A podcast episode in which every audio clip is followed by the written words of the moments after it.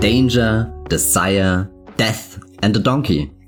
Herzlich willkommen, ihr seid beim Wollmilchcast angekommen, wenn diese vier Worte erklingen. Gefahr, Verlangen, Tod und ein Esel befinden sich heute auf der Landepiste eines Films, der uns direkt ins Jahr 1939 katapultiert. Wer den Wollmilchcast in den letzten Wochen gehört hat, wird wissen, dass 1939 ein sehr besonderes Jahr ist, in dem wir uns momentan bewegen. Wir haben eine kleine Reihe gestartet, um diesen Jahrgang ein bisschen zu ergründen, zu erkunden. Wir haben uns schon angeschaut eine wilde Kutschenfahrt in Stagecoach und wir haben uns angeschaut ein wildes Kriegsabenteuer in Gunga Din und jetzt haben wir eine wilde äh, Landeflugmanöver Eskapade vor uns. Mein Name ist Matthias Hoff und ich bin wie immer verbunden mit der Jenny Jecke.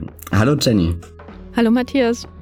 Ich glaube, ich habe jetzt noch gar nicht verraten, welchen Film wir anschauen. Es äh, handelt sich um den in Deutschland äh, unter dem Titel SOS Feuer an Bord bekannten Howard Hawks Streifen, der im Original einen viel schöneren, poetischeren Titel trägt, nämlich Only Angels Have Wings. Der kam 39 in den USA ins Kino, in Deutschland erst 1950 in einer etwas gekürzteren Fassung, wie mir die Wikipedia verrät und um die Credits komplett zu machen, Danger, Desire, Death and the Donkey, das ist leider nicht meine Erfindung, sondern das hat Geoff Andrew 2015 für BFI geschrieben in einem kleinen Text über die Rückkehr dieses Films auf die große Leinwand und ich freue mich, dass äh, es handelt sich zwar um keine Rückkehr, sondern eher, dass, dass, dass, dass dieser Film im Cast ankommt. Ich freue mich über die Ankunft von Only Angels Have Wings im Wollmilchcast ein weiteres Meisterwerk auf God-Level? Fragezeichen. Das werden wir in dieser Ausgabe klären. Wie immer kommt es dabei zu spoilern. Ob die Angel wirklich Wings haben oder nicht, das erfahrt ihr hier.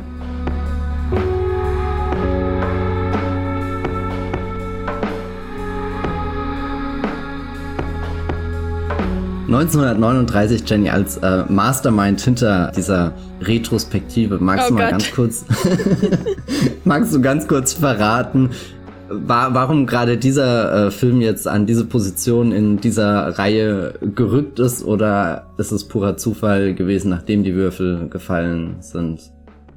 Also es ist so eine Mischung aus Zufall und kein Zufall. Also das Stagecoach am Anfang zum Beispiel stand, äh, hing auch mit dem Starttermin des Films zusammen und äh, weil es eben einfach ein guter Einstieg ist und es ist immer gut, mit einem relativ populären Film anzufangen, bevor man dann zu Gunga Din übergeht, der, glaube ich, in der Gegenwart nicht mehr so eine große Rolle spielt in der gegenwärtigen Filmwahrnehmung und dann wieder mit einem Masterpiece sozusagen zurückzuschlagen, wie Only Angels Have Wings, der ja Mai 1939 ins Kino kam.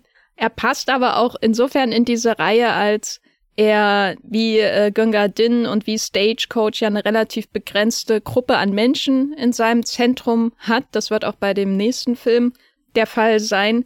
Und er passt besonders auch natürlich zu Gunga Din, äh, als er außerhalb der Vereinigten Staaten spielt. Gunga Din spielte ja im indischen Subkontinent, hatte so eine Kolonialgeschichte als Hintergrund und diesmal wenden wir uns Südamerika zu und ich finde das persönlich immer auch spannend, unabhängig von irgendwelchen äh, Filmreihen in Podcasts zu schauen, wie insbesondere äh, die, die Hollywood-Maschinerie in den 30er Jahren, die ja noch sehr studiogebunden war, im Gegensatz dann zu, sage ich mal, 20 äh, Jahre später, wo dann auch viel in Europa gedreht wurde, wie die äh, fremde Länder daheim dargestellt haben. Und letztes Mal hatten wir eben den indischen Subkontinent und in diesem Teil haben wir eben die Anden, wir haben Südamerika, ausgehend von einem, ja, Außenposten einer Airline und einem Boot. Und das ist ja im Wesentlichen das, was wir hier zur Verfügung haben in dieser Geschichte an,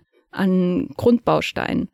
Und es ist halt einfach ein God-Level-Film. Ne? Also ich kann dir den Podcast jetzt auch beenden. Ich habe den Film erst recht spät gesehen und ich wurde komplett wirklich, also einfach nur überwältigt. Ich habe immer mich so ein bisschen gefragt, warum feiern alle Howard Talks so ab? Also ich finde ja The Big Sleep auch grandios und Rio Bravo auch sehr gut, aber es war jetzt nie mein, mein Lieblingsart von Western.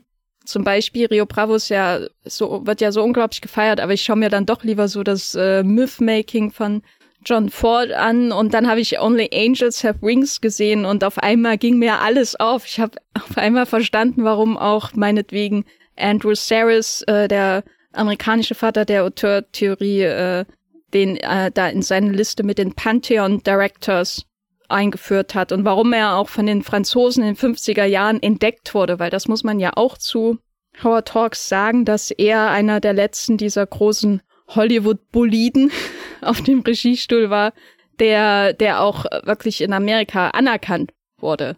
Ähm, also es gibt dann eben immer die Trias Hitchcock, Ford und Hawks, die von den Franzosen mehr oder weniger wiederentdeckt und gewürdigt wurden in den 50er Jahren und dann schwappte das nach und nach nach Amerika rüber und irgendwann kam das dann auch bei der Würdigung von Howard Hawks an.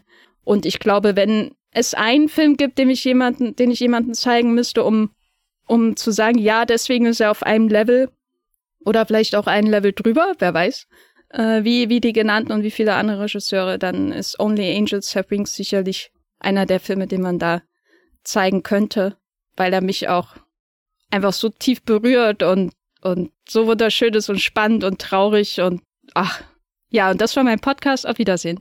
Bis zum nächsten Mal. Ich muss, äh, kann dir da gar nicht widersprechen. Guter Film, kann man mal machen. Nee, sogar sehr guter Film. Ehrlich gesagt, war, wahrscheinlich der beste, den ich von Howard Hawks bisher äh, gesehen habe. Ich verbinde mit Howard Hawks tatsächlich Red River, weil ich den gefühlt schon achtmal im Arsenal aus irgendeinem Grund geguckt habe. Obwohl ich den, also den finde ich gut, aber weiß nicht, der sagen wir, ich hatte ein ähnliches äh, Klickerlebnis mit, okay, Howard Hawks ist definitiv God-Level-Film. Ähm, Making, was ich jetzt bei seinen anderen Filmen, und ich habe tatsächlich so, so ein paar gesehen, die ja definitiv als sehr große Klassiker äh, gelten, angefangen hier bei Gentleman Prefer Blondes bis hin zu, äh, weiß nicht, so anderes Zeug, was er gemacht hat, aber ich kenne mich halt auch jetzt nicht mega tief in seiner Filmografie aus. Und ähm, ich wusste auch gar nicht, ich habe einfach äh, auf Play gedrückt bei diesem Film und war äh, gespannt, was passiert. Ich war war war nicht mal im Bilde, dass es ein, ein Film über über Flieger, Piloten ist, sondern der Titel hat mich eher in so eine Wim Wenders Ecke äh, gebracht und ich dachte, vielleicht ist es irgendwie so der geistige Vorläufer vom äh, Himmel über Berlin oder sowas, aber ähm, weit gefehlt. Warum denke ich da die ganze Zeit dran? Weil der Himmel von Berlin, was ist der, der englische Titel nochmal? Uh, Wings of Desire. Ah, und das wird's wahrscheinlich sein, gell? Die Wings.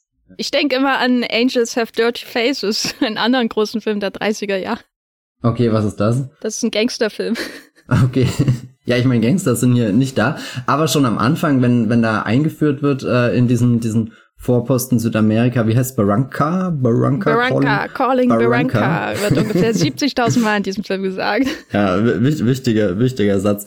Da war ich mir ganz unsicher, in was für eine Richtung das überhaupt geht. Also ich mochte, mochte sehr diesen, diesen Outpost Charakter, dass wir uns da doch irgendwie auch gewissermaßen in einer Grenzlandsituation befinden, ähnlich wie in den anderen zwei Filmen Stagecoach und Gunga Din, wo wir auch Leuten folgen, die sich auf den Weg wohin machen, wo sie erstmal wissen, was genau für einen Platz sie dort einnehmen oder vielleicht auch dort gar keinen Platz haben, nicht willkommen sind, vielleicht wieder umdrehen sollten. Und da hat er hier gleich, ich habe vorhin im Vorgespräch, das traue ich mir jetzt gar nicht zu sagen, nachdem ich Jenny schon gerügt hat, gesagt, das hat mich gleich in die Stimmung von so Filmen wie Jungle Cruise oder äh, hier. Ich habe dich ähm, nicht gerügt, ich habe nur ein verwundertes Was ausgestoßen.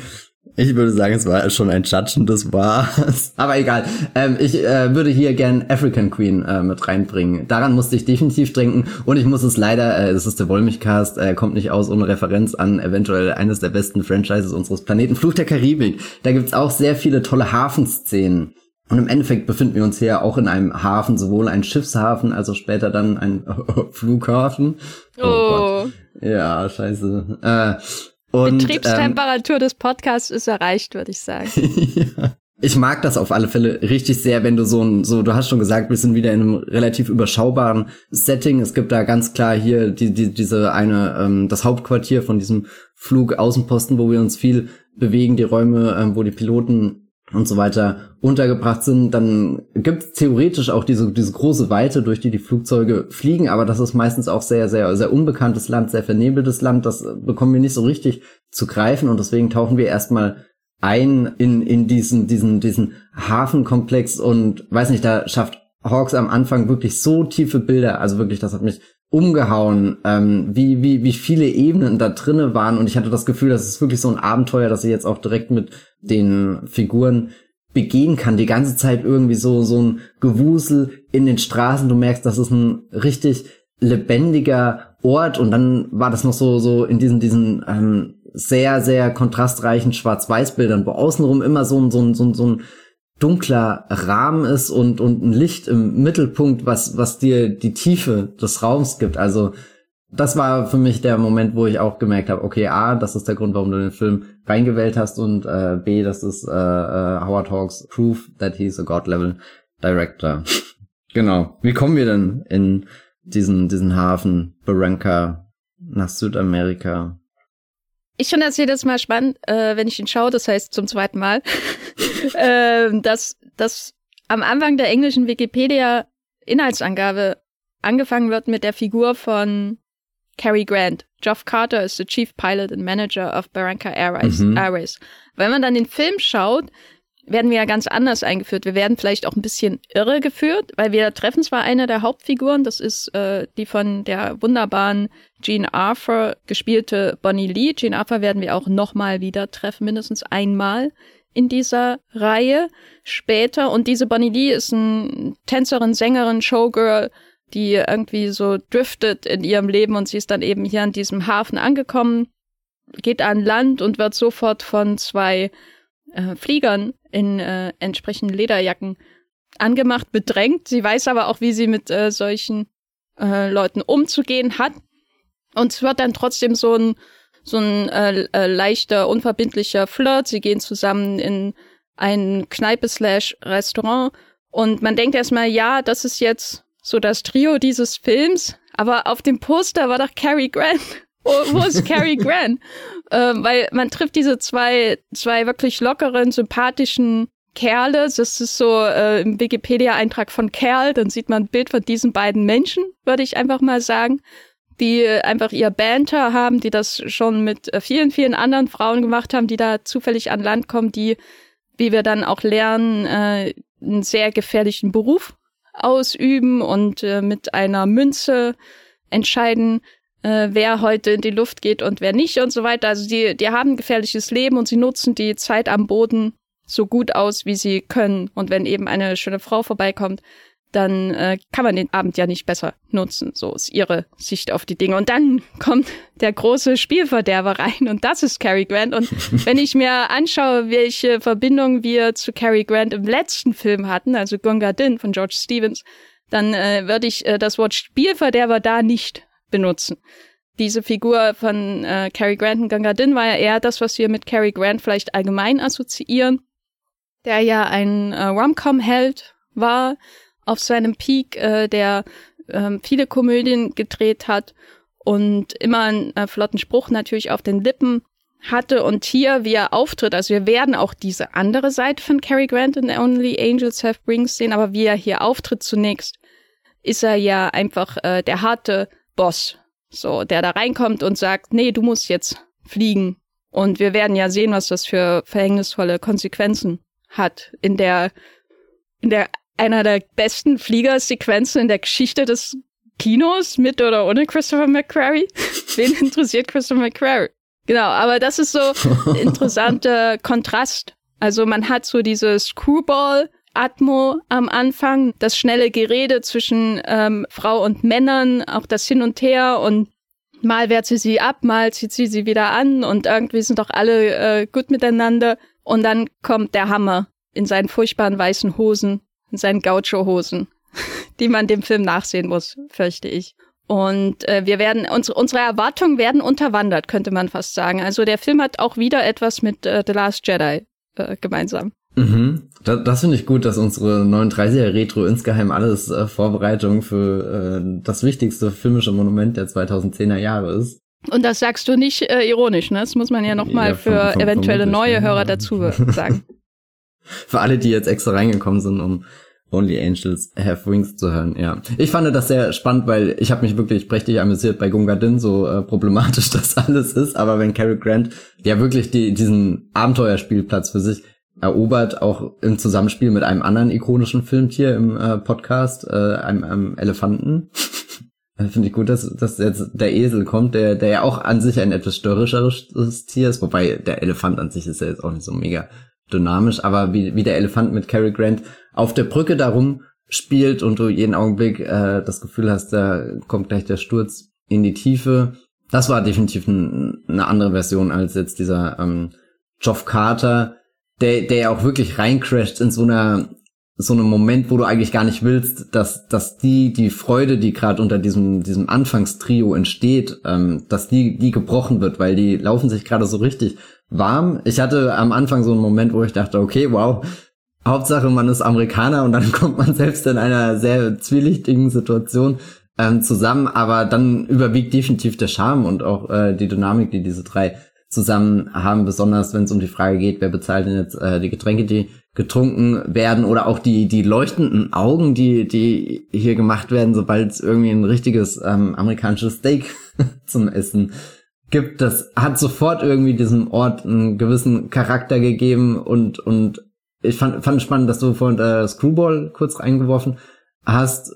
Habe ich nicht so direkt gesehen, aber es ergibt sehr viel Sinn, weil du hast diese diese heitere Einstiegsatmosphäre, die auf diesen, diesen ungewissen Ort mit ganz vielen Gefahren und so weiter trifft und, und bei diesem, dieser ersten Dreierbegegnung findet dann gleich schon so, so ein Zusammenkommen einfach statt. Also nicht nur ein Zusammenkommen der Figuren, sondern auch der verschiedenen Elemente im Film. Wir können an diesem gefahrenvollen Ort sein, aber wir können hier auch irgendwie so, so Leben in die Bude bringen. Es muss nicht gleich was, was Tristes sein, nicht gleich, äh, wir schauen einfach nur in den Regen, wir schauen nicht einfach nur in die Dunkelheit und die grauen Wolken, wobei das ist ja dann doch die nächste Phase des Films, die direkt andockt, sobald Geoff Carter den Raum betritt und seine Piloten in den Tod schickt, wissentlich. Also jetzt, ich, also ich bin kein äh, Jeff äh, Carter äh, Verteidigerin, aber äh, Context, please. Context matters. Context, please. Genau. Nein, also einer der beiden Piloten, mit denen äh, Bonnie da am Anfang am Tisch sitzt, muss ein wichtiges Paket überbringen mit seinem Flieger und der Sturm, die Wetterlage, alles äh, zu schlimm. Er muss umkehren und wird dann äh, mit Funksprüchen wieder zurück auf die Landebahn gelotst oder zumindest ist das der Plan und er dreht mehrere Runden. Wir haben nicht so richtig einen Durchblick, wo er gerade ist, sondern sehen hauptsächlich die Menschen, die zurück an der äh, Flugstation sind und eben mit ihm in Kontakt sind. Wir bekommen aus dem Cockpit meistens nur sehr, sehr kalte, sehr nüchterne Rückmeldungen, die fast schon so wirken, als spricht jemand mit, mit Robot Roboterstimme zu uns oder vielleicht auch jemand, der, der schon aus dem Leben geschieden ist, bevor er tatsächlich aus dem Leben scheidet. Also wirklich so, so eine ganz merkwürdige Situation, wo einerseits klar ist, das sind Leute, die ihren Job schon, schon lange machen, sonst hätten die das nicht da draußen an diesem Außenposten so, so lange ausgehalten. Also die, die bringen definitiv ein Skillset mit. Die sind Professionals in diesem ähm, Film und trotzdem ist irgendwie ihr Tagwerk eine Situation, die, die sie ständig überfordert, weil sie gegen Mächte ankämpfen, die oder oder sagen wir es mal so, wir sind an einem interessanten Punkt in der Geschichte der Menschheit, wo der Mensch sehr viel erobern kann, aber trotzdem noch zurückgeschlagen wird von Dingen wie der Natur, also auch ein ein sehr schönes Motiv, was hier in dem Film drin steckt, dass du ganze Berge Bergketten überqueren kannst und und trotzdem irgendwie mit einem sehr rudimentärem Werkzeug arbeitest, egal wie groß dein Erfahrungswert ist. Jedes Mal, wenn du dich in so eine Maschine begibst, äh, setzt du dein Leben erneut aufs Spiel. Und all das schwingt in dieser ähm, Szene mit und auch irgendwie dieses, sie kommt an, ist endlich erleichtert in der Fremde, irgendwie bekannte Gesichter oder zumindest Menschen, mit denen sie sich identifizieren kann, zu sehen. Und dann stellt sich gleich heraus, okay, die sind irgendwie in so einem Geschäft drinne, wo auf einmal so ein knallharter Emotionenwechsel stattfindet, wo nicht mehr dieses herzliche, willkommene ähm, dieses, dieses Aufbrausende da ist, sondern dieses ganz nüchterne, dieses ganz kühle, fast schon ja teilnahmslose, weil es kommt dann in dieser dieser furiosen ersten Akthöhepunktsequenz zu zum tragischen Todesfall. Und das wird von den anwesenden Piloten sehr kühl einfach hingenommen. Und ich glaube, das sorgt dann für sehr viel Irritation bei Bonnie, die eben dachte, okay, sie ist jetzt vielleicht gut aufgehoben in diesem Moment und dann ist sie in einem Umfeld, wo der Tod so ein, ein täglicher Begleiter ist und man sich einfach dran gewöhnt hat, dass das passiert und, und da bekommst du dann so einen, so einen Realitätscheck in Barranca. Ich glaube, da ist es auf jeden Fall auch nochmal wichtig zu betonen, dass es hier keine Kriegsgeschichte, die erzählt wird. Es geht nicht um Heroismus, äh, Heldentum, wie wir es zum Beispiel in Wings haben äh, oder in ebenfalls von Howard Talks The Dawn Patrol oder so. Also es geht nicht um den Dienst, äh, den man für das Land leistet, was ja in Fliegerfilmen häufig der Fall ist, auch eben in Top Gun 1 und 2, sondern es geht einfach nur um eine Airline, eine, wie es glaube ich in der deutschen Wikipedia steht, zweitklassige Airline, was nur einfach so ein Slam ist. Oh, äh, du stirbst nur für eine zweitklassige ja, Airline. Ja, nicht mal eine erstklassige Airline, die irgendwo in den Anden ist. Das heißt, der Film hat ja ähm, eine recht begrenzte Hintergrundgeschichte. Wir erfahren dann, was, was mit Cary Grant passiert ist oder seiner Figur, dem Job, dass er so gewissermaßen herzlos auch geworden ist. So, das ist natürlich eine Frauengeschichte. Und das ist aber darüber hinaus eigentlich das Einzige, was wir wirklich über seinen Hintergrund erfahren. Also ich stelle mir vor, dass irgendwann ein Glücksritter da in die Anden gekommen ist und er hat da den, den diesen Außenposten geschaffen und seine zweitklassige Airline gegründet und die verschicken einfach Post. Ne? Also es geht einfach nur um Postlieferung und manchmal Glycerin, Nitroglycerin. die zwei, die zwei Seiten ähm, des, des Airline-Lebens kennen wir alle. Und deswegen finde ich diesen, diesen Anfang, dieses, diesen Janus-gesichtigen Anfang ja auch ähm, so viel härter und krasser, weil es geht ja eigentlich nur um ein Unternehmen. Und am Anfang wird alles sehr familiär und lieb dargestellt und warm und äh, man fühlt sich sofort zu Hause, wie du ja auch äh, sagst. Sie, wir, wir haben ihre Perspektive, wir kommen da rein und endlich ist da sowas wie Halt da und wenn es nur für ein paar Tage da ist. Und dann gibt's diesen, diesen extrem krassen Bruch hin zur Arbeit. Also daher kommt ja auch das, das professionelle, das professional Dasein eines Hawks-Helden und insbesondere natürlich dieser Hawks-Helden hier. Und diese von dir angesprochene Sequenz, die dir dann sofort zeigt, was Arbeit bedeutet in diesem Kontext. Und wir sehen natürlich den Flieger und das Fliegen ist wichtig für die Arbeit, aber die Arbeit hier ist äh, Teamarbeit. Und wir haben diese, diese Großaufnahmen von Thomas Mitchell, der äh, den Kid spielt, äh, Freund von Cary Grant, auch im Flieger. Die stehen da draußen, mehr oder weniger zwischen Regen und Nebel, und sie hören diese von dir äh, beschriebenen geisterhaften Funksprüche. Und Thomas Mitchell allein durch sein Gehör äh, kann schon ungefähr sagen, ob er von Westen, Süden, Osten und wie viele Meter über dem Boden er ungefähr anfliegt. Wir sehen die Skills dieser Menschen in, in der Extremsituation, jemanden blind zur Landung zu führen, weil der Nebel halt alle Lichter verbirgt und irgendwie muss man ja die Landebahn sehen und die Landebahn ist ja auch irgendwie mehr eine verlängerte Pfütze. so kommt es mir jedenfalls so vor, wenn man sie dann sieht. Ähm, und daneben Cary Grant, der, der mit ihm spricht und diese intensiven, in, diese intensiven Konzentration der Szene, aber auch dieser Menschen, die die sofort umschwenken in ihrem ganzen Habitus. Und die Arbeit ist alles und es geht gar nicht mehr darum, warum macht man das eigentlich? Es geht nur darum, dass man den, den Kollegen zur Landung äh, führt. Also das ist so die, die Szene, mit der man Hawks sicherlich auch zusammenfassen kann. Äh, weil ich finde das schon interessant im Vergleich zu Stagecoach oder so, in Stagecoach äh, oder anderen John Ford-Filmen, da messen sich die Helden ja häufig auch an einem Mythos, dem sie gerecht werden wollen oder von dem sie sich abwenden wollen und manchmal können sie es, manchmal nicht. Auch in sowas wie The Searchers, da geht es ja immer um etwas, was viel größer ist als die Menschen. Meistens hat es auch mit Amerika in irgendeiner Form zu tun oder die, die Vereinigten Staaten, den Frontier-Mythos. Bei Hawks, also wenn wir mal ganz ehrlich sind hier, geht es ja eigentlich um gar nichts, außer das, was die Menschen mit ihren Taten bewerkstelligen. Weil es geht nicht um das, das Greater Good. Es geht nicht darum, Südamerika irgendwas, in Südamerika irgendwas zu verändern, zu bessern. Ich glaube, selbst die, die Heldin Güngadin haben mehr Idealismus oder mehr, mehr ähm, ideologischen Hinterbau, sage ich mal, als die Überbau, als die Helden in, in ähm, Only Angels Have Wings. Und ich schaue hier gerade auf meine frisch eingetroffene Blu-ray von dem Black Hat Director's Cut von Michael Mann, der auf meinem Beamer liegt. Und die, die, der schaut mich so an und sagt die ganze Zeit, schau mich, schau mich, Jenny. und äh, ich kann sagen, ich gucke stattdessen den Howard Talks Film, der, der viel, was Michael Mann Filme wie Heat auch ausmacht, ähm, vorweggenommen hat, weil bei so einem Film wie Heat geht es ja auch letztendlich nicht darum, irgendwas an der Welt zu verändern oder einem großen Ideal zu versprechen, sondern eigentlich mit der Arbeit die Gruppe zu füttern und am Leben zu halten, wenn man so sagt. Also wenn ihr zum Beispiel noch nie einen Howard Hawks Film gesehen habt, dann finde ich Heat schon als Vergleich durchaus passend. Und man hat natürlich auch hier den Wayne Grow, ne, der das fremde Element, das reinkommt, dem niemand traut. Nur hat es in uh, Only Angels Have Wings uh, eine andere, eine andere Richtung, die er einnimmt. Ich rede jetzt natürlich von dem Psycho, der in Heat äh, einfach Cops erschießt und alles eskalieren lässt. Und hier kommt ja später auch eine Figur rein, die ein ganz schlechtes Image und eine ähm, ähm, schlimme Backstory hat äh, und als Pilot jede Ehre verloren hat.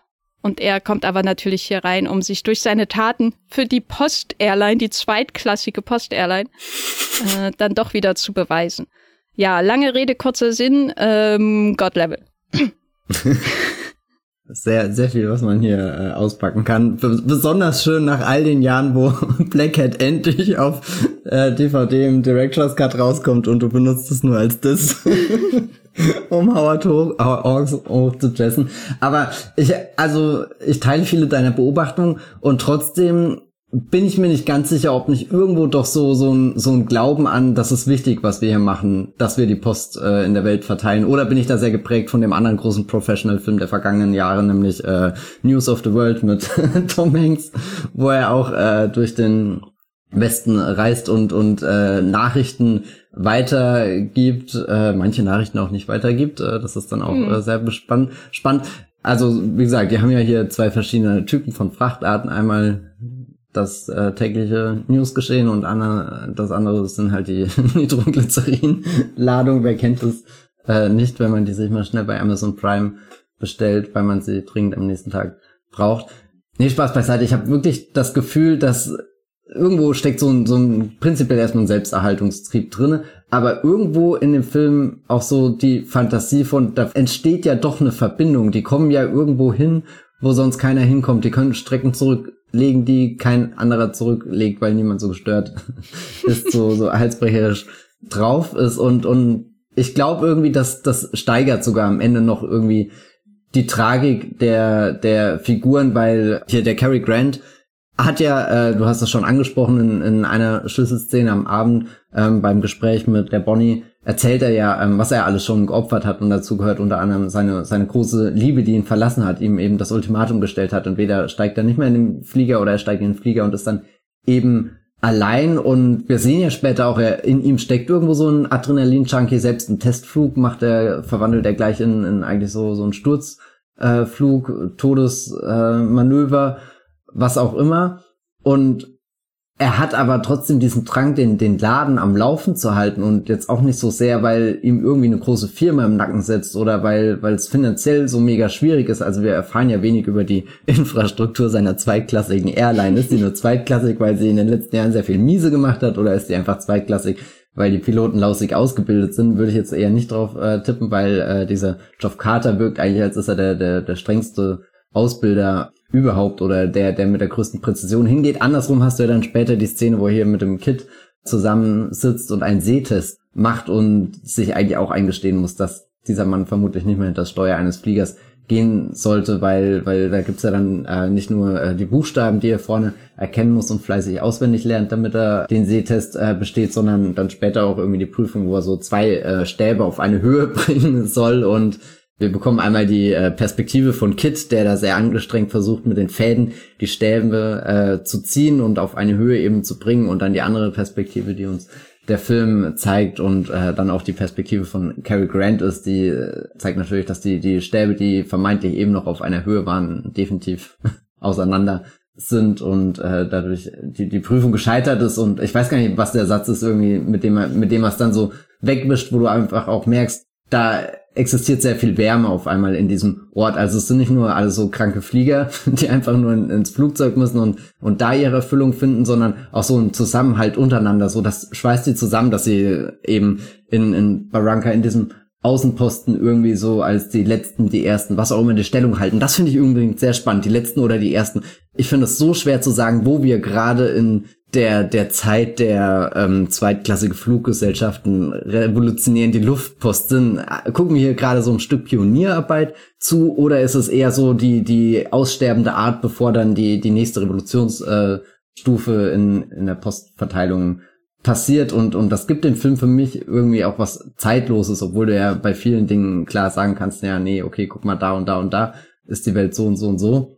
Aber also die, dieser, dieser, dieser ganz große Abenteuercharakter, der über dem Film drinne liegt. Und ich glaube, deswegen kann ich auch problemlos dann den Bogen von eben Geschichten wie Fluch der Karibik bis hin zu Jungle Cruise und äh, diesem anderen African Queen Film da schlagen, ja.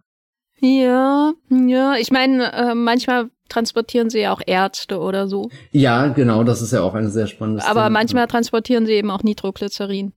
Ich glaube, das, was sie auszeichnet, ist, dass sie ihren, ihren Einsatz auf alles gleichermaßen anwenden, egal ob es eine tiefere Bedeutung hat, wie ähm, wirklich ähm, abgelegenen ähm, Bergspitzen in den Anden irgendwie Unterstützung zukommen zu lassen oder ob es keine hat. Aber was eben immer wieder auffällt, ist, wie oft sie umkehren müssen und wie oft sie eigentlich ihr Ziel nicht erreichen und dass sie dann trotzdem immer wieder losfliegen. Und das hat auch sowas natürlich existenzialistisches, ne, dass man den, den Flieger immer den Berg hoch rollt und dann kullert er wieder runter und dann musst du wieder von vorne anfangen und manchmal wirst du halt von ihm mitgezogen und kommst, kannst nicht mehr aufstehen. So in der Art. Also so dieses, dass man sich in der Tat beweist und an das Nitroglycerin genauso herangeht wie an den Arzt, den man auf irgendeine Bergspitze fliegt. Er hat ja jetzt auch, also hier der Geoff Carter, die Cary Grant Figur, hat nicht so das Ziel vor Augen mit, ich will 100 Flüge schaffen oder ich will die und die äh, Post noch austragen, sondern, also so, was, was ist sein Endgame? ähm, das existiert irgendwie nicht. Während bei den anderen Filmen, die wir besprochen haben, da, oder vor allem bei Stagecoach, äh, gibt's ja ganz klar eine Richtung und vor allem die Kutsche fährt ja auch wirklich nur einmal los. Da gibt's ja, also das Interessante bei Stagecoach ist ja, da gibt, da gibt's nicht das Umkehren, irgendwie so die, die Freiheit, die sich dann äh, weiß nicht, George Miller bei Fury Road nimmt, dass er sagt, naja, und jetzt der ganze Weg wieder äh, zurück. Und ich finde das sehr spannend, was du gerade gesagt hast, weil ich nicht so oft drüber nachdenke. Und ich glaube, die meisten Filme sind auch eher in dem Modus von, wir müssen irgendwie ähm, vorwärts kommen, wir machen eine Sache. Und selbst wenn ähm, wir aus dramaturgischen ähm, Zwecken natürlich Rückschläge einbauen, irgendwie neue Herausforderungen für die Figuren oder irgendwas, wo sie zurückgeworfen werden, passiert es selten, dass du im Film damit beschäftigt bist, wie du wieder zurückkommst. Da, da sind dann fast schon so so Filme wie äh, äh, wir haben hier vorhin kurz vom, vom Podcast äh, ist auch kurz äh, Sully gefallen von Clint Eastwood mit anderer großer Tom Hanks. wie, wie bei jedem Podcast eigentlich im Vorgespräch Sully erwähnt gehört. Genau, genau. Und äh, der Film, da, da, da ist ja quasi das in die Richtung, in die es eigentlich gehen soll, ist ja ungefähr drei Minuten. Und dann bist du den Rest dieses gesamten Films damit beschäftigt, wie du die drei Minuten, die du losgeflogen bist, wie die in äh, 90 anderen Minuten wieder äh, rückgängig gemacht werden sollen. Äh, in, in, ja, weiß nicht, er landet ja dann auf dem Hudson. Äh, Notwasser der. Weil, weil selbst jetzt sowas wie ähm, Top Gun ist natürlich so, du hast vorhin schon Christopher McQuarrie genannt und ich musste auch beim Schauen sehr viel an Top Gun denken. Du hast irgendwie diese, diese Gemeinschaft der Piloten, du hast diese furiosen Flugszenen, aber Top Gun ist ja wirklich einer der geradlinigsten Filme, der dich äh, durch die Prüfung schleust, äh, von einem waghalsigeren Manöver zum nächsten und dann ja auch wirklich dich ins Kriegsgebiet versetzt. Also du kommst immer, immer, immer weiter und klar, am Ende musst du irgendwie wieder zurückkommen, aber dieses Zurückkommen in die Heimat ist ja auch Teil der Strecke vorwärts irgendwie. Das ist ja der, der, der perfekte Plan, der im Endeffekt durchgeführt wird. Und als ich jetzt den Only Angels Have Wings geschaut habe, habe ich gar nicht so viel drüber nachgedacht. Aber das finde ich jetzt schon eine sehr interessante Idee, dass wir, da ist er vielleicht sogar eher in einer Linie mit der Killer. Ich meine, der Killer von David Fincher macht sich drüber lustig, dass wir einen Professional anschauen, der sehr stolz von seiner Professionalität erzählt, auch wenn dann der entscheidende Schuss daneben geht. Also er hat auch irgendwie aber danach ist der Film auch eigentlich sehr geradläufig. Er befindet sich auf der Flucht und muss halt die und die Sachen erledigen, um da wieder rauszukommen, während nicht dieses, wir gehen jetzt vorwärts und dann werden wir wieder zurückgeworfen, gehen vorwärts, werden zurückgeworfen. Und ich glaube, der Punkt ist auch, dass Only Angels Have Wings nicht darauf hinausläuft, dass am Ende sich irgendjemand am Auftragsgeber rächt, dass am Ende irgendjemand einen, einen Trench Run in einem Kriegsgebiet ähm, durchführt oder so, sondern der, der hat halt einfach nicht dieses große Ziel, sondern ich glaube, die wichtigsten Begegnungen sind ja eher die, wenn zum Beispiel Bonnie und Joff aufeinandertreffen und er zum ersten Mal ein bisschen eine weichere Seite oder sowas von sich zeigt. Das ist fast schon irgendwie so ein Hangout-Film mit sehr viel Tod außenrum. Ja, ich meine, ich wollte gerade sagen, äh, wir reden ja hier vom König des Hangout-Films, insbesondere natürlich vom Regisseur von Rio Bravo, wo es ja eine Story gibt äh, und eine mögliche, einen möglichen Angriff oder einen erwarteten Angriff von Banditen. Aber letztendlich äh, schaut man ja Rio Bravo nur um Zeit mit Dean Martin und John Wayne zu verbringen und ihre Dynamik zu beobachten und Teil dieser Gruppe zu werden. Und alles, was darüber hinaus passiert, ist ja eigentlich eher ein Goodie. Darin erinnert es natürlich dann wieder an die Rio Bravo Hommage uh, Once Upon a Time in Hollywood, in dem ja auch sehr viel vor allem im Kreis gefahren wird. Und alles, was an, an Geschichte passiert, eher die, sage ich mal, die große Geschichte ist, also die, die Geschichte in die so die, die Helden hineinstolpern, obwohl sie gar nicht dahin wollen. Nämlich die Geschichte, die nebenan passiert, in der Wohnung oder in dem Haus von Roman Polanski. Also ich mag Once Upon a Time in Hollywood nicht besonders, aber das ist von der Dynamik ja eigentlich ein vergleichbarer Film. Es geht sehr viel ums Meandern. Das Ziel ist gar nicht so wichtig wie das Zurückkommen hier in Only Angels Have Wings. Also es ist immer wichtiger, dass man landen kann, also, dass man wieder sicher zurückkommt, als dass man an das eigentliche Ziel ankommt. Weil wir, das erste, was wir ja sehen, ist das, das Scheitern dieses Versuchs. Dass jemand eben am Boden zerschellt und dann gehen alle wieder ihrem Alltag nach. Und die eine der härtesten Szenen ist ja auch die, finde ich einfach, wo Gene Arthur da am Anfang einfach komplett außer sich vor dieser Gruppe steht die äh, Cary Grant ist im äh, Begriff oder Joff ist im Begriff, das Steak des Toten zu essen. Und als sie sagt, was geht denn hier ab mit euch? Seid ihr verrückt? Das ist kein Zitat aus dem Drehbuch. Äh, fangen sie an, so in so einen Singsang hineinzugehen, als wollten sie sie so aussperren. Und äh, alle sind sich so übereingekommen, dass, dass es keinen Sinn hat, an Toten zu hängen und gleichzeitig siehst du aber in den Augen von Cary Grant, dass es, dass das nicht spurlos an ihm vorübergeht. Es gibt immer wieder Momente in diesem Film, wo man irgendwie gefühlsmäßig gegen eine Wand fliegt. das tut richtig weh, was da passiert.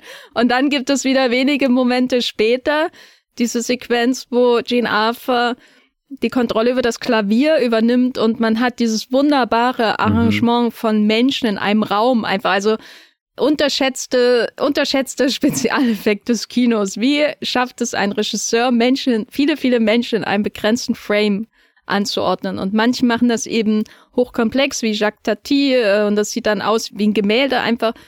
Und dann schaut man wieder so einen Film hier, wo, wo die Menschen und die Wärme quasi aus dem Frame quillt. Wenn da die Musik gespielt wird, wenn sie anfängt äh, zu zeigen, was sie kann das ist so warm, da könnte man fast sagen, ja, das ist ein Film, den ich zu Weihnachten schaue, wenn nicht ständig Menschen sterben und wenn nicht ständig das über Menschenleben hinweggegangen würde, wie als, als, weiß nicht, als wäre es einfach nicht passiert. Also das ist so ein extremer Kontrast dafür, dass ja eigentlich keine großen Ziele erreicht werden.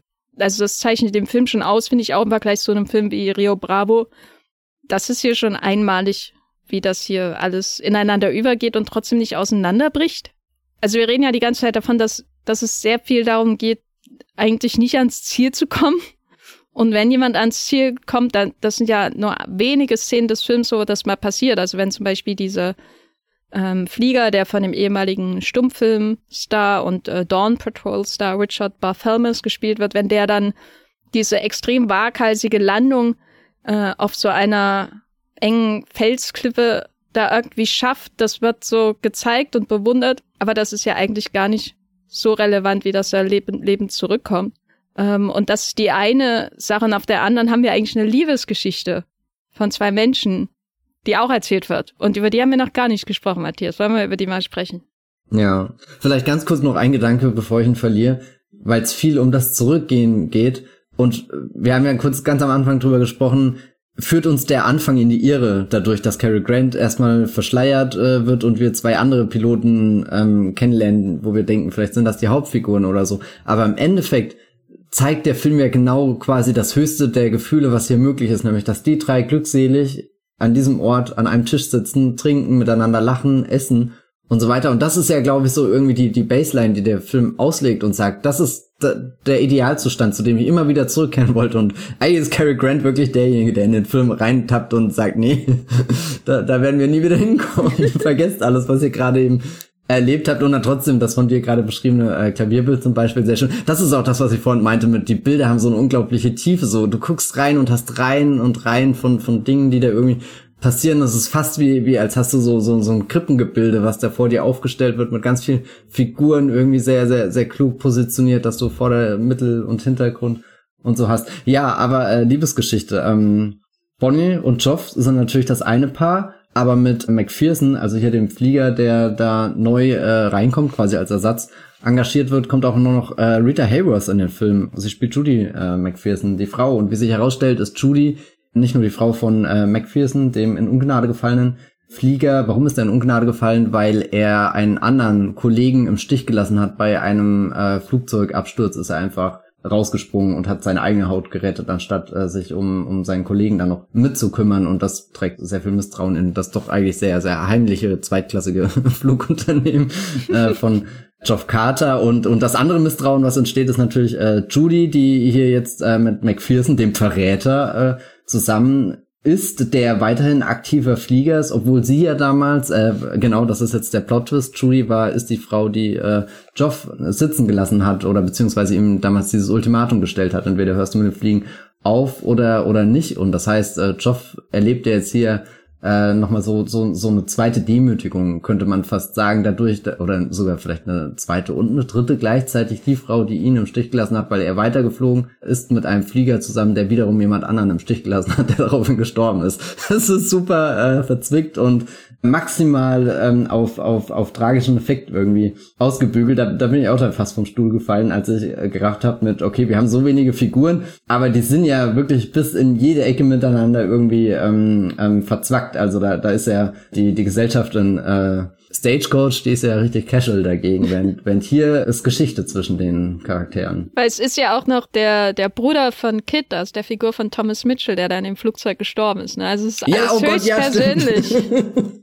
ja, also äh, es sind eigentlich im Endeffekt alle Hauptfiguren miteinander verbunden, außer Bonnie, die nach wie vor die Außenstehende ist und äh, versucht so ein bisschen Durchblick zu erhalten und sich natürlich auch dem Job anzunähern, dem man sich sehr schwer annähern kann, weil er ist ja hauptsächlich erstmal Pilot.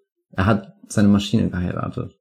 Was ja wiederum zu so einer Grundspannung führt, weil die Männer ihren Job ausüben und die Frage dadurch eröffnet wird, wie passen die Frauen in diese Geschichte? Was machen die Frauen hier? Tatsächlich, ich war ein bisschen irritiert, weil ich, äh, wie gesagt, ich wusste wenig über den Film. Und für mich waren die zwei größten Namen erstmal Cary Grant und Rita Hayworth, deswegen dachte ich auch kurz, sie spielt einfach die Hauptrolle, bis ich dann realisiert habe, nee, das ist überhaupt nicht der Fall. Und dann äh, habe ich später auch nachgelesen, okay, das ist überhaupt erst eine ihrer ersten großen Rollen in dieser Art von Film gewesen. Und deswegen hat sie eher so eine Nebenrolle. Und Bonnie kommt ja definitiv rein in den Film, um ich weiß nicht, ob sie direkt die, diesen, diesen Männern, die sehr besessen auf ihr Fliegen sind, den Spiegel vorzuhalten. Män also Männer, das, die auf Flieger starren. Directed äh, bei, oh Gott, wer hat denn den gedreht? Männer, die auf Ziegen starren, ich weiß es gar nicht. Egal.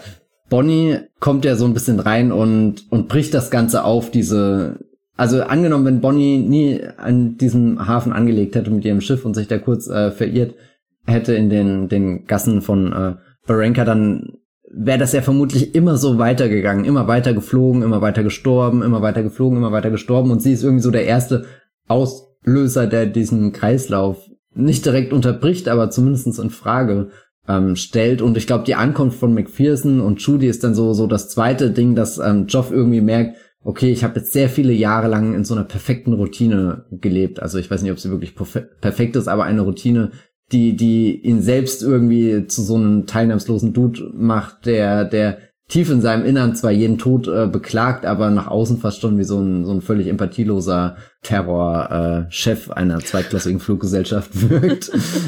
also man kann ihn ja durchaus äh, unsympathisch finden, gerade wenn man ihn im Film davor, Gunga Din, gesehen hat, wo, wo, wo er eigentlich unmögliche Sachen macht und dabei trotzdem unverschämt charmant äh, rüberkommt, wo, wo er dich einfach an die Hand nimmt und sagt, ab mit dir ins Abenteuer, äh, wir erleben das jetzt zusammen auf dem Rücken, exakt dieses Elefanten, da, da ist er ja hier, ich glaube, äh, das ist der große Schlüssel, er selbst ist der störrische Esel, der einfach nur dasteht und die ganze Zeit irgendwie ähm, rumgrunzt äh, und, und sich nicht bewegt, obwohl er ja eigentlich in, in Dingen durch die Lüfte fliegt, die sich wahnsinnig bewegen können, die ja wirklich für die das größte, das, das größte Parameter der Freiheit sind ja eigentlich die, die Flieger in diesem Film und vielleicht hat er sich dadurch aber trotzdem, oder das ist ja das, seine Tragik, dass er rein theoretisch überall hinfliegen kann, aber immer nur die gleichen Routen nimmt, immer nur die gleichen ähm, Landbahnen versucht anzusteuern, also sich eigentlich ein Gefängnis mit einem Werkzeug geschaffen hat, was, was ihn eigentlich in der ganzen Weltgeschichte rumbringen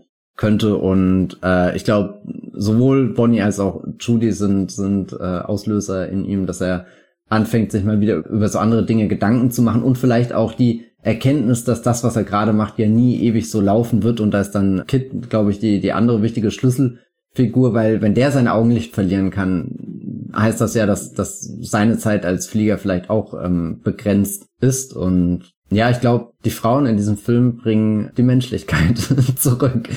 Ja, ich weiß nicht, die, die Piloten wirken ja sehr in ihrem, ihrem Einpilotenmodus einfach gefangen. Außer McPherson, der hat Himmel und Hölle erlebt und muss sich jetzt gegen alle Ble Und ich glaube, McPherson ist fast schon die Figur, wo der Film am ehesten so ein Ziel hat, weil ich glaube, bei ihm ist es ja ganz konventionell. Er kommt rein, ist in Ungnade gefallen, das heißt, sein Redemption Arc ist ja, er versucht sich erstmal hartnäckig zu beweisen, indem er die gefährlichste Mission annimmt, wo jeder andere sagen würde, im Moment, da sind doch vorher drei Menschen auf exakt dieser Route gestorben, aber eben dadurch erhält er den, den Respekt der anderen Fliegerkollegen. Ja, also ich finde, die Frauen, die haben ja natürlich eine, würde ich sagen, im Hawks-Universum, wenn man sich überlegt, wie funktioniert das, haben sie schon eine weniger bedeutende Rolle als die Männer, die ja die Jobs ausüben. Hier zumindest. Gibt natürlich auch Hawks-Filme, wo die Frauen eine größere Rolle haben. Aber was sie bieten, ist eben unseren Blick auf die Männer auch zu verändern, weil ich finde es schon wichtig, dass der Richard Barthelmess, der, der Pilot, der seine Ehre verloren hat, dass er mit Rita Hayworth da reinkommt, weil das ja ein, erstmal ein sehr, sehr ungewöhnliches Paar, die beiden, weil er, äh, also er wurde ja extra auch gecastet, weil er im Grunde zu dem Zeitpunkt schon ein ehemaliger Stummfilmstar auf dem absteigenden Ast war. Es war auch einer seiner letzten Filme vor der Rente. Äh, man sieht die ich habe gelesen, äh, misslungenen Schönheitsoperationen unter seinen Augen, die aber in okay. dem Kontext dieses Films wirken, als wären es Flug, äh, irgendwelche Verletzungen von einem Unfall womöglich. Er wirkt einfach schon so, als wäre schon mehrmals durchs Feuer gegangen. So, Gezeichnet. Und, und dem gegenüber hat der äh, Rita Hayworth, was für uns natürlich die Frage implizit auch aufwirft, warum Rita Hayworth äh, Cary Grant verlassen hat, aber bei diesem Mann geblieben ist. Sie weiß, sie kennt ja sein Geheimnis nicht ähm, von seiner von seiner Hintergrundgeschichte, aber trotzdem hat sie sich ja entschieden, für ihn durchs Feuer mitzugehen und für Cary Grant nicht. Und das ist dann sind dann so interessante Kontraste, die dadurch entstehen, weil Cary Grant ja im Verlauf des Films auch etwas an sich ändern muss, damit Jean Arthur nicht mit dem Boot davon fährt. Und das wird natürlich alles ganz wunderbar symbolisiert durch eine einzige Münze. Stell dir mal einen Film vor, der, der Tonnen an Monologen und Dialogen über die große Liebe durch eine Münze repräsentiert, die. Oh, ich kann dir da einen nennen. The Dark Knight 2008, Christopher Nolan. Äh, Podcast beendet hiermit. Danke. Raus. Freue mich, Gast. Tschüss. Ich suche mir was anderes. äh, nein, aber äh, das, was du, was du auch angedeutet hast, dass Cary Grant im Grunde für sich entscheiden muss, dass nur weil er diese Arbeit macht, dass er deswegen nicht ähm, das andere aufgeben muss. Also, dass er ja auch irgendwo landet und dass dieser Ort, wo man landet, muss auch Sinn und Verstand und äh, Heimlichkeit und äh, Zuneigung bieten für ihn, weil sonst äh, gibt's ja keinen Grund mehr zurückzukommen. So der Art. Also jetzt mal ganz äh, ähm, überhöht gesprochen. Warum landen die Menschen, wenn alles, was sie tun, doch nur das Fliegen ist und die Arbeit sozusagen. Also warum, warum dann nicht irgendwo in den äh, Anden verloren geht. Der Film handelt eben auch davon, wie man in diesem Außenposten, der ja ebenso gut ein Science-Fiction-Außenposten auf irgendeinem fremden Mond sein könnte, wie man da was schafft, was vorher nicht da war. Also Famili ein familiäres Gefühl, ein Gruppenzusammenhalt, Loyalität und eben dann auch durch diese äh, Love Story Liebe. Äh, das hat er ja immer irgendwie von sich gewiesen, die Figur von Joff. Äh, und am Ende durch die Münze, die natürlich ähm, äh, eigentlich zum Betrügen im Spiel da ist, weil sie zweimal dasselbe äh, Bild zeigt. Durch die Münze wird das dann symbolisiert. Ne? Er, er wirft die Münze, ob sie da bleiben soll oder nicht, aber sie kann ja nur in eine Richtung gehen. Und ja, also ich habe wieder sehr geschmachtet am Ende. Total. Und weißt du, was ich mega schön finde? Das passiert ja wirklich in den, den letzten paar Minuten des Films und irgendwie bist du es von heutigen Hollywood-Filmen gewohnt, dass, dass irgendwie dieser, dieser große emotionale, diese Auflösung schon, schon mehrere und dann kommt noch äh, so, so ein bisschen so ein Epilog. Es muss nicht immer so lang wie beim Herr der Ringe sein oder so, wo du das alles brauchst, um die ganzen Emotionen erstmal abzufedern. Aber ich bin verblüfft, mit was für einer Effizienz Hawks da arbeitet und also die Szene ist ja vielleicht eine Minute lang, wo, wo noch die, diese Münze ganz wichtig wird, wo, wo irgendwie seine Ansage und, und ihre Wünsche und, und seine unterdrückten Wünsche. Und dann hätte ich am liebsten eigentlich das Bild angehalten, wo ganz kurz unklar ist mit, guckt sie überhaupt diese Münze an? Und ich krieg diesen Gedanken nicht aus dem Kopf mit, was wäre, wenn sie die Münze einfach irgendwie in ihrem, ihrem Zorn oder in ihrer Enttäuschung weggeschmissen hätte oder einfach eingesteckt hätte und es ihr erst später auf dem Schiff wieder aufgefallen, äh, Schiff wieder aufgefallen wäre und das, das finde ich so faszinierend, wie, wie du eine Minute Film hast und, und auf einmal entfalten sich in dieser einen Minute Film acht verschiedene Versionen der Geschichte, die alle möglich wären, die alle plausibel wären, nach dem, was du davor mit den Figuren erlebt hast. Und also das ist wirklich für mich einer der verblüffendsten Momente gewesen. Und auch eben, du hast das, kam bei dir schon raus, eine Münze, sowas Kleines, sowas wirklich Also du könntest es in diesen riesengroßen Bildern, die du davor siehst, wo ganz viele Dinge passieren, es ist ja unmöglich, diese eine Münze zu finden und trotzdem guckt sie, hat sie diesen, diesen einen, einen Blick, der, der den Film zum Glück zum, zum Happy End äh, führt, weil, weil andersrum könnte es ja, oder ich weiß nicht, sie ist ja, sie ist ja fast so ein bisschen die Miles Teller-Figur in dem Film, die, die Tom Cruise wieder zurückholt aus dem, dem Graben, weil Tom Cruise wäre bereit gewesen, am Ende in Top Gun für immer irgendwie ähm, in seinem, seinem Flieger zu ver, ver, verschwinden und in, in der einen Aufgabe, die er sich gesetzt hat, ähm, runterzugehen. Und deswegen finde ich sie, ehrlich gesagt, auch essentiell. Also sie ist für mich die wichtigste Figur im, im ganzen Film, weil durch ihre Augen lernt man diesen, diesen ganzen Ort kennen. Ihre Augen sind es die, die einen da, da sich verlieben lassen in, in den Ort und dann eben auch die, die Menschen. Und ich glaube, wenn, wenn, wenn sie nicht da wäre, gäbe es auch keinen Grund, dem Cary Grant wirklich zu folgen, weil ich glaube, wir würden den Film schauen, aber Cary Grant wäre einfach nie im Bild zu sehen, weil er die ganze Zeit mit irgendwas beschäftigt wäre. Andersrum könnte es man natürlich auch drehen und fragen, ist Bonnie Lee, gespielt von Jean Arthur, ein Manny Pixie Dream Girl 1939, die äh, in diesen verlassenen Ort eingeschleust wird, um all die Probleme des männlichen Protagonisten aufzulösen? Ist eine interessante Frage, weil die 30er Jahre Frauenfiguren schon äh, in solchen semi-romantischen Filmen schon manchmal auch an Manic Pixie Dream Girl Qualitäten haben und Jean Arthur durch ihre Eigenheiten und natürlich auch ihre großartige, etwas raue Stimme sowieso noch mal aus dem Bild fällt, gerade im Vergleich zu jemandem wie Rita Hayworth. Andererseits ist das, was den Film, glaube ich, letztendlich zu einer großen Liebesgeschichte zwischen Mann und Frau, aber auch zwischen Mann und Metall äh, macht, äh, dass seine Probleme ja nicht gelöst werden, dass er dem Fliegen nicht den Rücken kehrt, dass er, er aus der Tür hinausgeht und nie wieder zurückkommen könnte. Weißt du? Ja, stimmt. Ja. Also das ist ja das, äh, was, was dieses Happy End in Anführungszeichen so, so happy macht irgendwie, dass sie den, seinen potenziellen Tod akzeptiert, aber gleichzeitig auch äh, nicht so, wie er am Anfang die Tode von seinen Kollegen akzeptiert. Ne? Also es ist eher so, ich nehme diesen Mann entgegen mit allem, was er, was er an Bagage mitbringt und da ist eben auch seine Sehnsucht nach äh, der Fliegerei dabei. Und das ist ja ein großes Liebesbezeugnis, dass man das einfach alles akzeptiert und trotzdem dann wahrscheinlich heulend äh, äh, in der Ecke sitzt, während er in der Luft davon fliegt. Also das ist ja was, was ich jetzt nicht unbedingt einem Manic Pixie Dream Girl Typus äh, zuschreiben würde, der ja eigentlich immer nur geschrieben wird, damit sich der Mann daran abarbeiten kann. In Filmen wie äh, 500 Days of Summer oder natürlich äh, vor allem Garden State ist ja der, äh, ich glaube, der Film, entweder der oder hier Eternal Sunshine, aber ich glaube Garden State, wahrscheinlich eher einer der Filme, äh, bei dem dieses Konzept gecoint wurde, von dem AV Club Autor, dessen Namen ich vergessen habe, der das erfunden hat, den Begriff. Und das ist hier ja nicht, weil sie, sie behält ja ihre Ecken und Kanten und er behält seine Ecken und Kanten. Und äh, über allem hängt auch so ein düsteres Grundgefühl, so eine düstere Grundatmosphäre dieser Verlorenen in ihrem Außenposten der Menschheit irgendwo in den Bergen.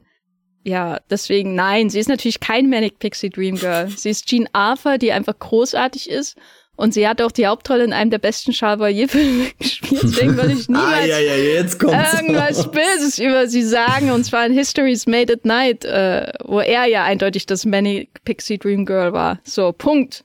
Ist meine Meinung. Ja, ja, ja, ja, ja, ja. Kein Einspruch, alles gut. Ich hab's, ich war mir auch gar nicht sicher, ob ich die Frage so ernsthaft gestellt habe, aber du hast eine sehr gute Antwort darauf gegeben. Nein, ich, ich finde es interessant ähm, und also ich finde, also wie gesagt, der Film steht und fällt für mich mit ihr. Für mich ist auch, also ich habe gerade mal geguckt, wer in den Credits den ersten Credit hat. Okay, wenig überraschend, das ist tatsächlich Cary Grant.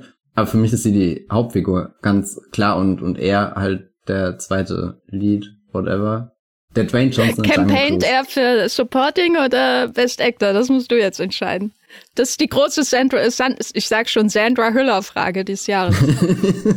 ja, Sandra Hüller kann ja in allem campaignen gerade. Aber ähm, ich weiß ehrlich gesagt nicht, was 1939 bei den Oscars los war. Ich würde sie auf alle Fälle für Best Actor campaign und ich würde äh, vor allem äh, äh, äh Joseph Walker für Best Cinematographer äh, campaign. Also das wäre also Gene Arthur in allen Ehren, aber ich befürchte, das, in was ich mich noch mehr in diesem Film verliebt habe, sind diese unfassbaren Bilder. Also wirklich da, wir, wir können den Begriff vom Anfang des Podcasts gerne nochmal zurückholen. A God a Level. Oscars 1939. Weißt du, wer äh, Best Supporting Actor gewonnen hat? Mm, jemand aus Vom Winde verweht? Das war, das war Actress, genau, Hattie McDaniel. Nein, Best ja. Supporting Actor hat gewonnen Thomas Mitchell, aber nicht für Only Angels Have Rings, sondern für Stagecoach. Ah ja, okay, ja gut, aber da sind wir ja gut mit dem Podcast hier dabei. Ja, also wir, das ist ja der, der Thomas Mitchell Cast, verstehe ich. Ja.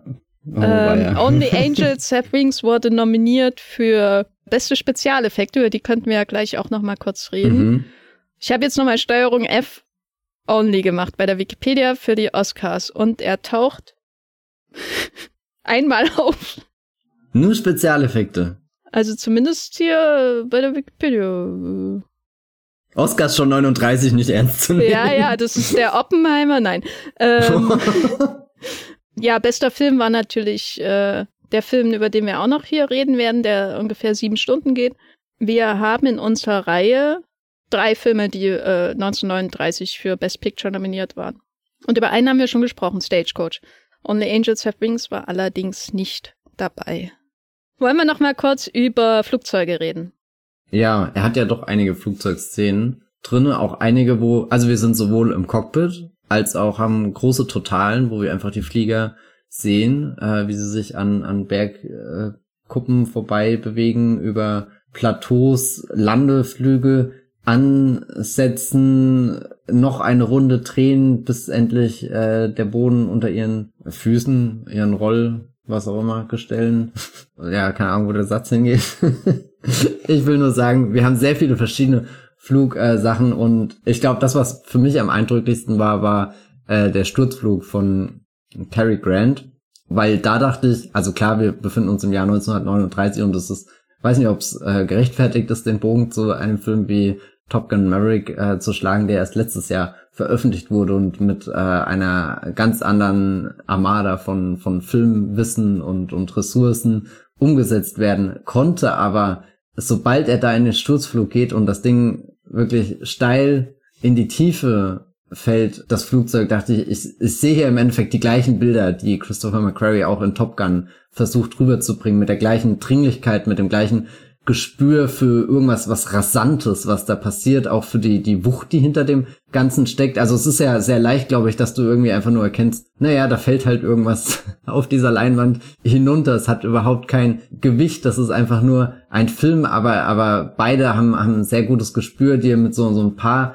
Details einfach klar zu machen, dass da wirklich enorme Kräfte gerade stattfinden. Und ich meine, Christopher McQuarrie kann sich irgendwie diesen Move leisten, das halt Tom Cruise für Close-Ups direkt im Cockpit drinne äh, sitzt und du sein, sein angestrengtes und dann doch überraschend äh, entspanntes Gesicht äh, im Detail anschauen kannst, während er die Kamera sowieso überall hinbringt, von, von einem Flügel bis hin zur, zur Außenansicht des, des ganzen Kampfchats und, und hier gibt's so eine Szene, die, die super geschickt ist, wo, wo, wo glaube ich einfach auch geschickt geschnitten und weiß nicht was ist, ähm, wo einmal die Windschutzscheibe ihn am Kopf trifft, also wirklich die Windschutzscheibe abreißt, weil der Druck so groß ist und dann später hinten vom Flügel nochmal sowas ähm, aufgerissen ist und die Bilder nämlich an sind, sind waagrecht gedreht und, und im Film dann selbst äh, um 90 Grad oder so reingebracht. Ich weiß nicht, keine, keine Ahnung, wie sie das gemacht haben, aber es wirkt, als, als liegt dem Ganzen eher so, so was ganz Einfaches zugrunde, aber die, die, die, die Wirkung, die du hast, wenn du einfach den fertigen Film schaust, die ist so mächtig, obwohl es einem so, so, so eine simple Idee ist und weiß nicht, das hat mich komplett begeistert, dass du einfach auch einen Actionfilm im Grunde in diesem, diesem großen tragischen Stück drin hast. Also das sind wir auch ehrlich gesagt mit Stagecoach und Gunga Din 1939 einwandfreies Actionfilm. Ja, was man einfach gucken kann, ohne sich zu denken oder ohne irgendwie diese Angst zu haben von, wir müssen Einschnitte vornehmen, nur weil diese Filme sind. Nee, die haben genauso Tempo und Zug, wie das heute im, keine Ahnung, Blockbuster-Action-Kino möglich ist. Ja, ich finde auch die Vielfalt an Methoden, mit denen uns das Fliegen suggeriert oder gezeigt wird, die beeindruckt hier auch sehr, weil bei deiner Szene hat man ja auch so eine Mischung aus Modellen und echten Flugzeugen, nehme ich mal an. Bei den Landesequenzen hat man natürlich Modelle, aber das wird äh, uns ja auch als wirklich und echt und authentisch verkauft durch diese intensive Konzentration auf die Geräusche, sozusagen, also durch die Geräusche des Flugzeugs zwischen den Wolken. Wir akzeptieren seine körperliche Präsenz. Das ist ein echtes Flugzeug. Aber, und wenn wir es dann sehen in der Auftakt oder dem zweiten Teil der Auftaktsequenz, dann ist es ein Modell, aber wir haben ein ganz anderes Bild von dem Flugzeug im Kopf sozusagen. Also wir, wir verbinden Realität und Effekt in unserem Kopf und akzeptieren es vielleicht auch, auch wenn man dann vielleicht da sitzt und denkt, ja, ist aber ein lustiger Effekt mit dem, mit dem Modell oder so. Ähm, und dann gibt es ja auch echte, ähm, richtig starke Flugszenen dann bei dieser angesprochenen Sequenz, wo der McPherson da auf der Bergspitze oder dem Plateau, dem Bergplateau landen muss und äh, es gar nicht so viel Dialog drumherum gibt mit, oh mein Gott, da ist so wenig Platz und wie schafft er das oder so, sondern es ist einfach, man sieht es, man sieht die wirklich auch im Flugzeug fliegen in den Bergspitzen, was natürlich nicht in den Anden gedreht wurde, sondern irgendwo in den, in den Staaten. Und man sieht dann auch das Landen und dann sieht man dieses, wie, wie, wie, wie knapp das ist, wenn er da seine fast irgendwie bis zum Ende dieses Plateaus mhm, mhm, mhm, rollt. und man sieht irgendwie so die Kiesel runterrinnen.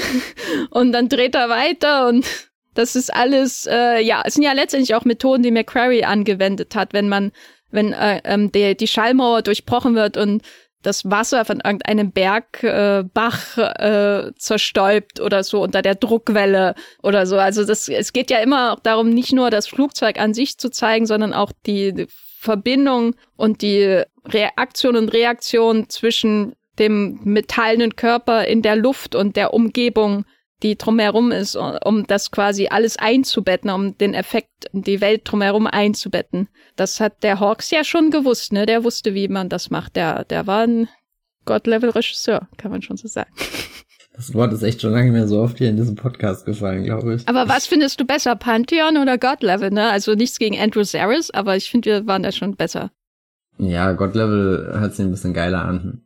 Ich meine, Pantheon stelle ich mir auch schon was sehr Erhabenes, Großes vor. Meinetwegen können alle God-Level-Dudes in so einem Pantheon einfach untergebracht werden und dann ist, sind wir mit Cyrus zusammen in einem Boot. in einem Flieger, der kurz vor der Kante doch noch die Kurve kriegt und noch einmal Luft holen. Alles hat geklappt. Ah, das war, glaube ich, so der, der, der größte ähm, Moment. Wenn, wenn du das im Kino gesehen hättest, ich glaube, da, da wärst du kurz im äh, Sessel so ein bisschen mitgewippt aus, aus purer Anspannung, ob, ob er es denn schafft und ja. Weil ja auch nicht Cary Grant ist, ne, sondern der, der uns ja so eingeführt wird in die Geschichte, dass wir erstmal gar keinen Respekt wahrscheinlich vor ihm haben. Durch das, was wir durch Hören sagen über ihn mitkriegen. Wir lernen ja auch nie wirklich, was da in dem Flugzeug passiert ist, das ihn dazu getrieben hat, sondern wir sehen dann nur seine Taten, um die Geschichte in unserem Kopf nicht zu verdrängen, sondern eher um sie auszu füttern mit dem Bild eines Menschen, der, der sich beweisen will, der zeigen will, dass er mehr ist als nur diese, diese paar Minuten in seiner Vergangenheit. Und ehrlich gesagt, die Szene im Zusammenspiel mit, dass wir haben davor schon einen Piloten unter der Aufsicht von Grant sterben sehen und jetzt wissen wir, da kommt ein Pilot, der rein theoretisch entbehrbar ist, weil er offenbar ein Arsch ist. Und trotzdem kann es jetzt unmöglich passieren, dass unter Grant nochmal so ein Pilot stirbt irgendwie. Das ist so, so eine ganz spannende äh, äh, Zwischensituation, in der du oder in der ich mich einfach wiedergefunden habe als Zuschauer. Also ich saß jetzt nicht da und dachte, oh Gott, ähm, hoffentlich stirbt er jetzt endlich oder so. Er hat das verdient. So so viel wollte ich dann auch nicht judgen, aber ich fand interessant diese, diese Frage der der Entbehrbarkeit, die sich halt automatisch dadurch auftut, dass du weißt, okay, Piloten sterben hier und hier hast du einen Pilot, der offenbar weniger wert ist als andere, weil er irgendwas mächtig äh, verkackt hat. Weiß nicht, da da lagen viele Emotionen einfach blank. Ja, also Only Angels Have Wings äh, ist äh, ein Meisterwerk. Hatte ich ja auch schon so angekündigt vor, vor ein paar Folgen. Äh, glaube ich. Ich weiß nicht, ob wir noch einen besseren Film 19, in unserer 1939-Reihe sehen werden. Also rein von der Vorstellung eines Films, der alles, einfach alles hat, was man zum Leben braucht. Flugzeuge, Esel, äh, eine Liebesgeschichte. Also weiß nicht, ob wir da noch was Besseres finden hier in dieser Reihe, aber äh, leider muss ich sagen, dass die deutsche Veröffentlichungssituation absolut furchtbar ist. Es äh, existiert eine DVD für, für 50 Euro könnt ihr die bestellen mit dem Titel SOS sind Feuer an Bord. Ansonsten würde ich an eurer Stelle eher auf Exporte äh, oder Importe zurückgreifen. Es gibt eine Blu-ray eine spanische, da ist auch deutscher Ton drauf. Es gibt äh, natürlich eine Criterion Disc, auch in 4K-Qualität. Ich glaube, das wird sich noch hier wiederholen in der Reihe Deutsche Veröffentlichungspolitik von Classic Hollywood Cinema aus den 30ern kann man eigentlich in die Tonne kloppen. Ja. Aber Only Angels Have Wings ist den Import wert. Äh, es ist ein großartiger Film mit einem sehr ungewohnten Cary Grant, auch wenn man ihn aus Bringing Up Baby oder selbst sowas wie äh, Der unsichtbare Dritte, wie heißt der im Original, North by Northwest oder die anderen Hitchcock-Filme kennt, das ist hier ein anderer Grant. Und das liegt nicht nur an seinen katastrophalen Hosen. Falls ihr ihn importiert, äh, dann natürlich über eine zweitklassige Fluggesellschaft. über die Anden. ja. ähm, er kommt nie an, aber naja. Hast du noch ein Fazit zu dem äh, Meisterwerk, das nicht äh, äh, äh, The Dark Knight äh, erwähnt. ja, die zwei Filme stehen für mich zusammen im God-Level Pantheon. Nein, Gott. Äh, ja, du, ich meine, was soll ich da noch sagen, wenn du schon das Meisterwerkwort auspackst? Das ist, glaube ich, hier definitiv angemessen. Ich bin mir gar nicht sicher, ob das der beste, also ich meine, Stagecoach ist halt auch eine sehr große Hausnummer, die wir schon in der Reihe hatten, aber ich meine, angenommen, Gunga Din ist bisher das Schlechteste, dann kann ich damit absolut äh, leben. Also wirklich, ich bin komplett verliebt in die erste halbe Stunde von Only Lovers Left Alive, wollte ich gerade schon sagen, der vielleicht auch äh, hier passen würde. Eigentlich ein guter Titel für diesen Film, äh, aber Only äh, Angels Have Wings äh, so rum. Und der, der Rest des Films ist natürlich auch stark, aber die, die Bilder, die ich da am Anfang gesehen habe, die da einführen, also die inspirieren mich wirklich zutiefst und ich habe immer noch das Gefühl, dass ich mit mit einem Fuß so halb in diesem diesem Hafen drinne stehe und ich meine, dummerweise bin ich irgendwie nicht da, weil ich, keine Ahnung, hier im Jahr 2023 in Berlin gerade festhänge, aber ähm, ich bin doch sehr geneigt, irgendwie meinen mein Körper noch ein bisschen weiter reinzuschieben, um, um die Ecke zu gucken, weil die Welt da so, so tief in dem Moment wirkt, dass ich das Gefühl habe, da gibt es noch ganz viel, was ich noch nicht gesehen habe. Schaut den euch an.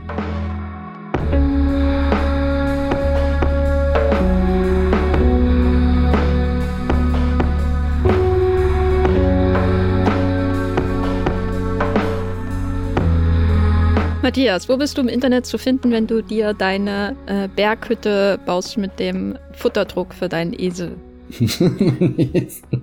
ich hätte eher so gerne so, so ein Alpaka oder so. Ja, keine Ahnung. Ich gebe Updates auf meinem YouTube-Kanal. Da seht ihr, wie die Hütte langsam gebaut wird, so mit Holz. Und da habe ich so ein, weiß nicht, so ein, ja, gibt ja so Leute, die das auf YouTube machen. Nein, Quatsch. Und dann als nächstes bei Seven vs. Wild. Ja, ja, genau. Ich, da, ja, nee, da will ich gar nicht hin. Da, da will ich einfach sterben, so. Dann wäre halt der Wollmilchcast auch zu Ende wahrscheinlich. Scheiße. Ähm, ihr könnt mir bei Twitter folgen.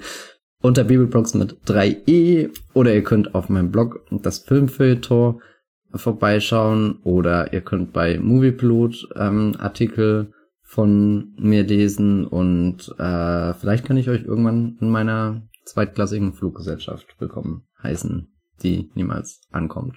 Würdest du einsteigen, Jenny? Äh, reden wir da später nochmal drüber.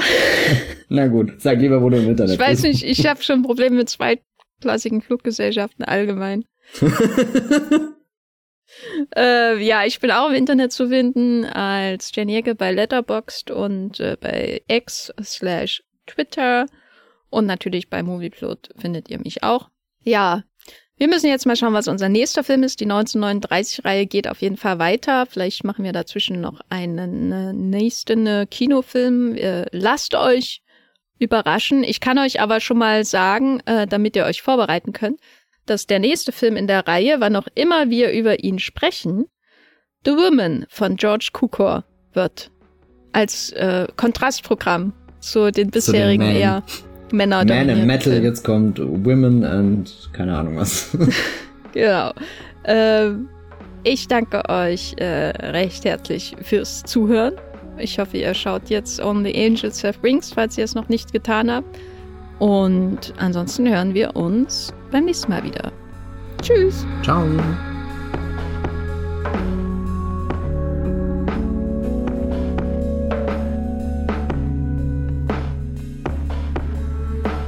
Der Wollmilchcast wird produziert von Jenny Jecke und Matthias Hopf.